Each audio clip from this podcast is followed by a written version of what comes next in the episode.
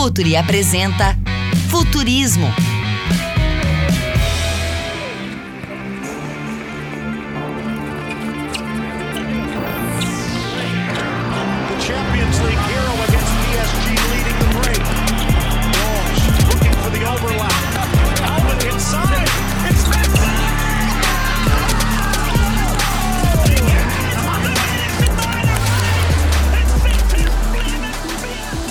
Olá, futuristas! Estamos de volta para a terceira temporada do Futurismo, o podcast sobre tecnologia e inovação do Futuri. A gente vai junto conhecer, refletir e até mesmo descobrir, ou quem sabe até inventar os movimentos, os próximos movimentos da indústria. Se quiserem participar, enviar pautas, vincular marcas, sugerir convidados, mande e-mail para contato.futuri.com.br. E antes de tudo, antes de iniciarmos de fato essa temporada, um aviso muito importante: até o dia 10 de agosto de 2022, para quem estiver ouvindo esse podcast este ano ainda, janela de descontos Futuri, descontos de até 60% nos cursos e 40% em produtos da loja para reforçar seu conhecimento e o seu visual, forma e conteúdo. Venham com a gente no, na janela de descontos do Futuri. E para começar essa temporada, essa terceira temporada em grande estilo, um convidado internacional. Chamar ele aqui agora. Marcelo Gantman, jornalista especializado em tecnologia e inovação e diretor do Big Data Sports. Já foi muito recomendado na Drive, a newsletter dos assinantes Futuri. Seja bem-vindo ao Futuri, seja bem-vindo ao Futurismo, Marcelo. Muito, muito obrigado, Eduardo. Para mim é um prazer muito, muito grande eh, ficar aqui com, com você. Eh, vamos a, falar sobre algumas coisas de eh, inovação e tecnologia em deporte, mas eu prefiro passar ao espanhol para que minhas ideias flujam um pouco melhor, muito melhor. Claro que sim. E como a gente está falando em tecnologia, né? O, quem sabe, no YouTube, quem assistir pelo YouTube, porque pode ouvir pelo Spotify também, vai conseguir ter alguma legenda ali para fazer essa tradução. Qualquer coisa também vai no Google Tradutor. Já que a gente está falando de tecnologia, não vai ser isso que vai nos impedir de conversar aqui, Marcelo. Mas eu estava falando, Marcelo, sobre Big Data Sports. Eu assino a newsletter. Uh, na, na nossa newsletter do Futuro, eu eventualmente indico ela com algumas matérias, porque é um ponto muito incomum entre Big Data Sports e Futuri de tentarmos olhar a próxima curva da, da indústria, saber o que vem pela frente. E conta pra gente de onde surgiu o Big Data Sports, como que as pessoas conseguem acessar. Bien, eh, Big Data Sports eh, como, como proyecto nuestro eh, junto con, con Agustín Jiménez, que es eh, el co-host el co de, del podcast. Eh, comenzamos en 2017 eh, con la idea de empezar a cruzar todo lo que fueran las métricas de, la industria del deporte en, en distintos aspectos. métricas que tuvieran que ver con las redes sociales, en primer lugar. Recordemos, en 2017 em, el, medio más utilizado en redes sociales era Twitter, comenzaba Instagram a, posicionarse mm, con, mucha más fuerza. Obviamente estaba Facebook, pero todavía no estaba TikTok, por ejemplo. En, entonces era una época donde registramos que había mucho cambio, mucho cambio que estaba emergiendo y por ese motivo dijimos que eh, era una, buena oportunidad para eh, empezar a, a, tener un podcast eh, semanal eh, dedicado a ese tipo de cuestiones, ¿no? ¿Qué pasaba con el deporte? ¿Qué estaba pasando con la tecnología, con las métricas? Y hacer como una especie de, de fusión, una, una, especie de merge entre, entre lo, los temas. Eh, después de la pandemia decidimos fortalecer eh, esa, esa, idea y ahora Big Data Sports es un, una plataforma de, de contenidos donde justamente buscamos eh, ofrecer eh, nuestra mirada, nuestras investigaciones con respecto a ese tipo de, de temáticas. Métricas, innovación, tecnología. Lo hacemos a través del podcast, lo hacemos a través de nuestro newsletter, que, bueno, muy, muy agradecido de, de, la recomendación, y lo hacemos a través de, bueno, las redes sociales, LinkedIn, nuestro propio website, Eh, e incluso, bueno, tenemos un formato también de, enseñanza, hemos hecho varios cursos ya y, también ocasionalmente hacemos algún tipo de, investigación para alguna organización deportiva. Hemos trabajado con, con la Superliga en la Argentina, ahora con la Liga Profesional de Fútbol también hemos hecho cosas y bueno, e, es, ese es básicamente nuestro recorrido actual. Bárbaro, Marcelo. Um ponto que eu acho interessante a gente trazer para o debate é que o futebol ele é muito, muito conservador, né, Marcelo? Mas se a gente falar sobre inovação, mesmo em empresas, mesmo em companhias, ela também uh, precisa ter algum método para que ela não seja uh, morta pelos anticorpos do conservadorismo dentro das empresas. É muito comum que as empresas façam projetos de inovação, inclusive fora do corpo principal, né? Fora daquela empresa inicial, porque uh, normalmente essas empresas, elas, todos que estão ali querem garantir o seu espaço, o seu salário, e quando vem a inovação, ela muda muita coisa. Então, mesmo em empresas, em indústrias fora do futebol, uh, há um, um, um obstáculo para a inovação. No futebol é muito mais conservador ainda, especialmente aqui no Brasil, porque o futebol é dirigido por políticos, torcedores, íntias que estão uh, com a caneta na mão. Uh, como é que tu tem essa visão sobre a inovação no futebol, Marcelo, y la dificultad de innovar? Bien, yo, yo creo que es correcto la, situación, el, paisaje, el landscape que, presentas con respecto al tema de, innovación. Yo creo que hay varias cosas. Primero, eh, es, es muy fácil hablar de innovación y es muy fácil, por ejemplo, hablar de transformación digital. Eh, básicamente, por lo menos en la industria del deportiva, hay muchos simposios, muchos congresos de sport marketing, eh, donde esos temas siempre están en la conversación, pero después llevarlo adelante, eh, no digo que no quieran hacerlo, pero es muy difícil, eh, es muy difícil consolidarlo, es muy difícil convencer, se pierde mucha energía cuando alguien intenta, sobre todo desde afuera, convencer a, una actividad que en Argentina, en Brasil, menos en Estados Unidos, pero en Inglaterra, en España, los clubes de fútbol tienen más de 100 años de vida y han llegado hasta acá haciendo las cosas sin la innovación y sin la transformación digital. No tanto sin la innovación, porque han innovado a lo largo de 100 años, pero a lo mejor no registran eh, tan, de un modo tan concreto esa, innovación y tenemos la idea de que eh, la innovación tiene que ver con la tecnología y no, con cosas que se conectan y no siempre tiene que ver con, con eso. Entonces, en resumidas cuentas, lo, que sucede es que se trata de una industria que es muy pasional, muy emocional todavía, y muchas veces hablar de innovación es algo que no, no es tan tangible como para poder demostrarlo con, con resultados. Ahora, dicho esto, yo creo que el fútbol está obligado a cambiar o está transitando un camino de innovación porque es un cambio que viene de afuera hacia adentro, ¿no? Como suele pasar en, en diferentes cambios. Eh, no importa lo que quiera hacer el fútbol, ya las nuevas generaciones consumen los contenidos de, una manera específica. Eh, no van a cambiar porque el fútbol no cambie. Eh, en todo caso, dejarán de, consumir muchos de los contenidos del fútbol, pero comparado con otras industrias de entretenimiento, hemos visto cómo los films, como las series, como la música, han hecho cambios pero porque los cambios primero venían del lado de los usuarios, venían del lado de los consumidores.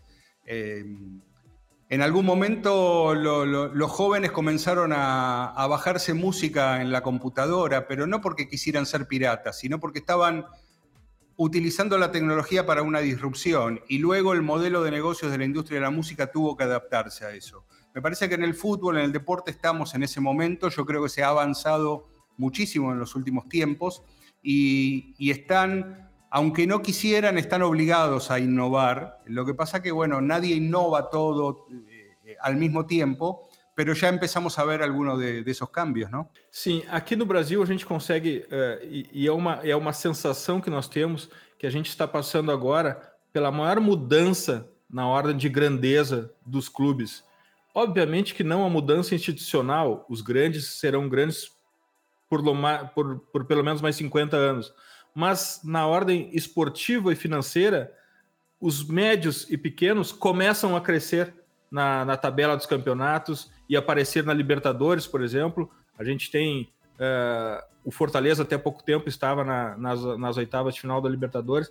E esses e, e nos parece, é uma visão que se tem aqui no Brasil, que inovação e tecnologia no futebol virá pelos menores.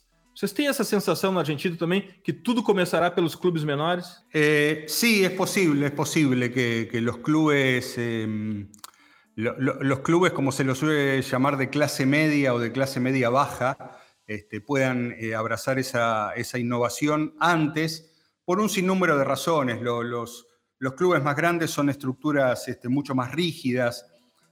Lo podemos ver en el caso, por ejemplo, del fútbol español, donde tenemos un gigante como el Barcelona que que la verdad que el Barcelona en distintos aspectos ha marcado el camino de la innovación con el Barcelona Innovation Hub, con una serie de investigaciones, con la adopción de tecnología, pero a un costo económico financiero muy grande también, ¿no?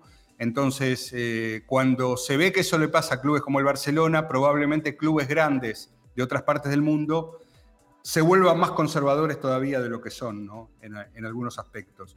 Y los clubes medianos tienen como la, posibilidad de, tener menos, menos ataduras, ser más flexibles, no, no tener que dar tantas explicaciones a tanta gente muchas veces, y eso puede facilitar el, eh, camino de la innovación que luego impacte positivamente en todo lo que tenga que ver con, la economía. Y yo creo que hay, varios ejemplos de, eso. Eh, creo que ahí tienen una, una posibilidad podemos ver en los últimos tiempos cómo eso también impacta en, los resultados deportivos, ¿no? Eh, clubes que a lo mejor no aparecían antes en el, en el gran mapa de las conquistas del fútbol sudamericano, como puede ser eh, Independiente del Valle en, Ecuador, como pudo haber sido, puede ser Atlético Paranaense en Brasil, como fue un club en la Argentina, o como son clubes como Talleres de Córdoba o Defensa y Justicia. Eh, y cuando uno se pone a revisar, cuando uno se pone a, hacer algún tipo de research sobre lo que pasa en esos clubes, ahí se puede notar que hay algunas ideas que son innovadoras eh, y, que pueden haber impactado positivamente luego en los resultados deportivos. Marcelo, estamos en año de Copa do Mundo y Copa do Mundo es siempre un showroom de tendencias táticas, de transmissão, de marketing, de tudo que envolve futebol. A gente está chegando Es una pregunta que te faço. Estamos llegando la Copa del Mundo do TikTok? Estoy de acuerdo con eso. Sí, yo creo que va a ser una, plataforma eh, de evitar durante Qatar 2022. Eh, en este momento que estamos conversando y ya con otros antecedentes, eh, la Euro 2022, la, Eurocopa femenina, también está generando contenidos muy interesantes en TikTok a partir de, partnerships que tiene la UEFA con, esa, con esa plataforma.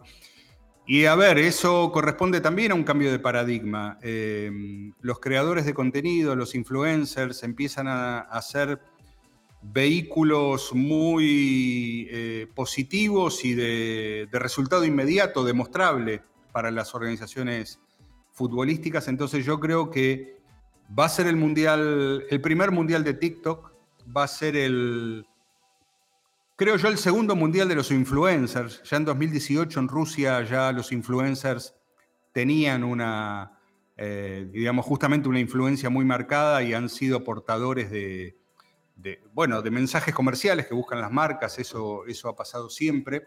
Eh, pero también va a ser el primer mundial de, los, de los creadores de contenidos y de los streamers, fundamentalmente. Yo creo que ahí es donde vamos a ver claramente cómo está funcionando el nuevo ecosistema de medios que tiene, que tiene el fútbol, con TikTok fundamentalmente, también con Twitch, y yo creo también con, bueno, con, lo que propongan el resto de, las plataformas. Me parece que va a ser un mundial para estar muy atentos a qué pasa en ese aspecto, ¿no? Y para falar de dentro de campo, a FIFA mencionó a nueva tecnología para impedimento para análise do impedimento. É, inclusive, é, no Brasil, agora a, a CBF passa a disponibilizar nas transmissões a elaboração das linhas de impedimento. E quando se vê aquela elaboração, se vê e se fala muito em tecnologia do impedimento, tecnologia muito baixa, né? Porque as linhas são feitas manualmente.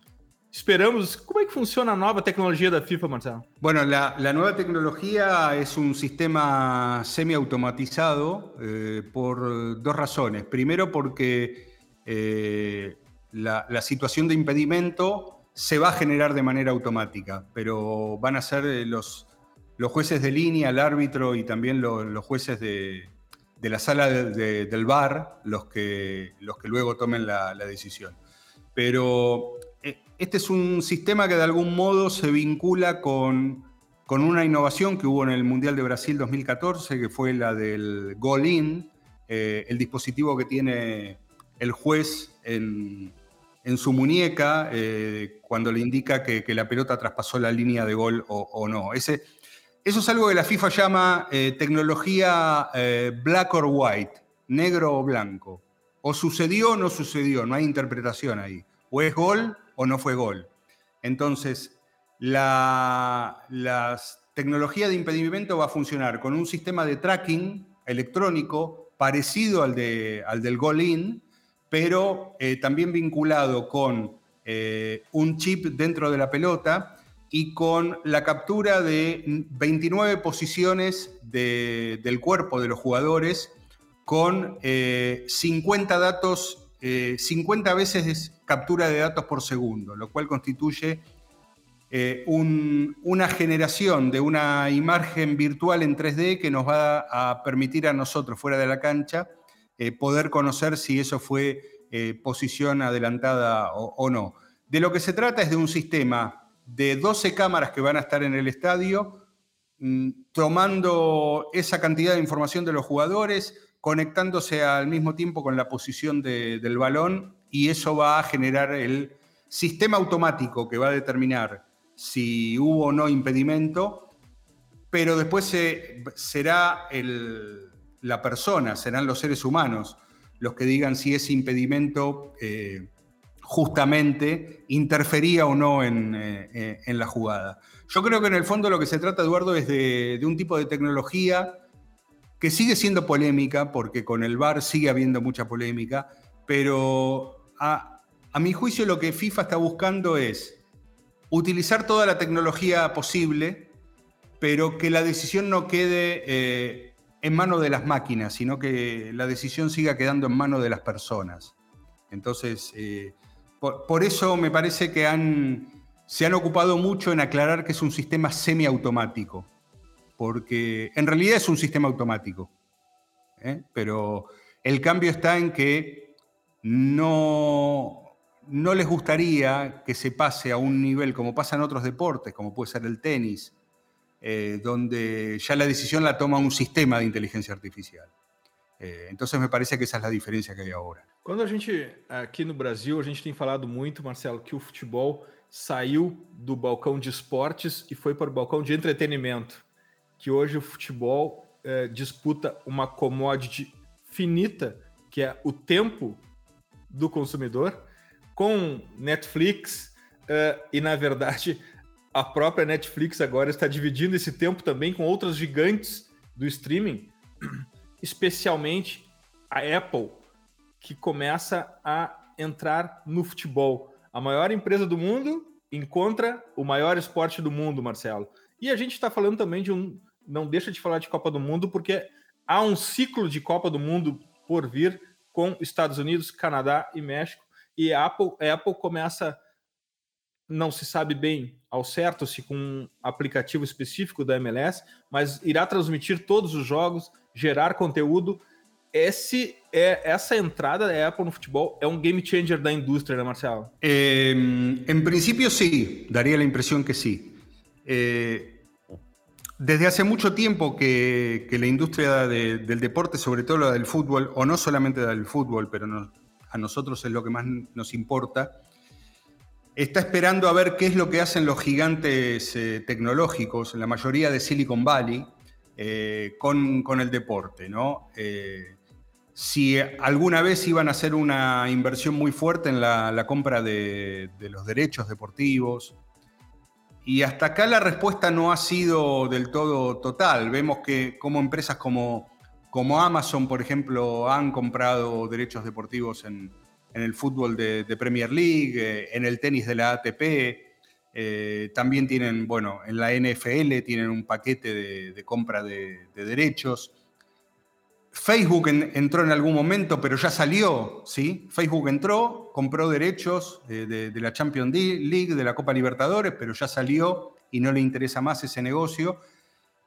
Pero justamente el ingreso de Apple ha sido muy, muy analizado y, y, de alguna manera ha sorprendido. ¿Por qué? Porque era una compañía que no tenía mucho perfil deportivo, aunque si nosotros nos ponemos a pensar en todos los dispositivos que vino sacando Apple, con, lo que fue el Apple Watch, su relación con el deporte venía por ese lado, ¿no? La generación de, la producción de gadgets, de, dispositivos que llegaban al deporte de otra manera, no, no en el sentido de sentarse a comprar activos que tenga, que tenga el deporte.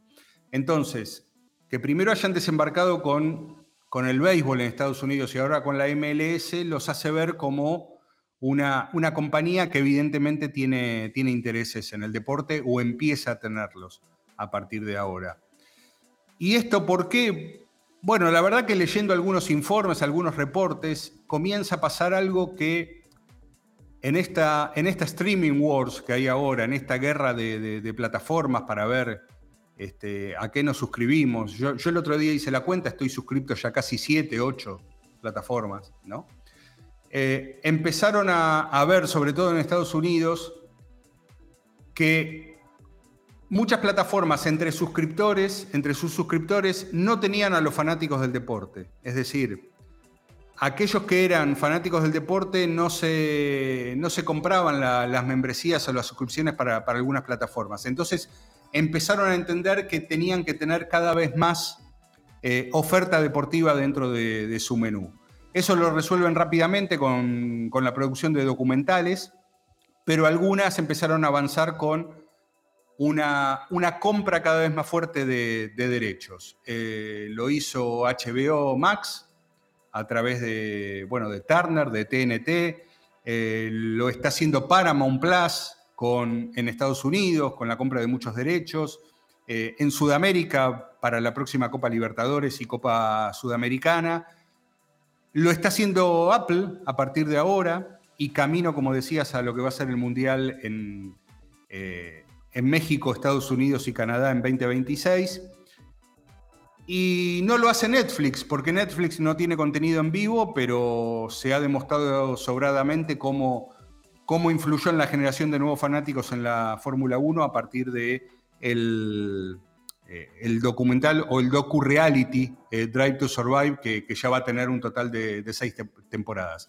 Entonces, en resumidas cuentas, lo que pasa es que todas las plataformas de contenidos, que son plataformas de entretenimiento, empiezan a comprender que para satisfacer más a sus usuarios tienen que incluir el deporte de alguna manera. Entonces, Da la impresión que este camino de Apple recién comienza y todavía no sabemos dónde va a terminar. Y atención, puede terminar como terminó el de Facebook, que fue un, ingreso estratégico para, acumular una masa de, usuarios, tener data points de muchos usuarios y después salirse y, quizás volver a ingresar más adelante. No lo sabemos. Marcelo, muchísimo obrigado pela tua participação. Volte sempre, quando quiser, portas abertas para você para falarmos de inovação e tecnologia aqui. Até a próxima. Muchísimas gracias, Eduardo, y bueno, un gran abrazo para todos meus caros amigos de Futurismo y espero que tengamos una nueva oportunidad para conversar. Muito obrigado. Teremos com certeza. Futuristas, a gente sempre acaba aqui com um convite para vocês. Pense o jogo. Até a próxima.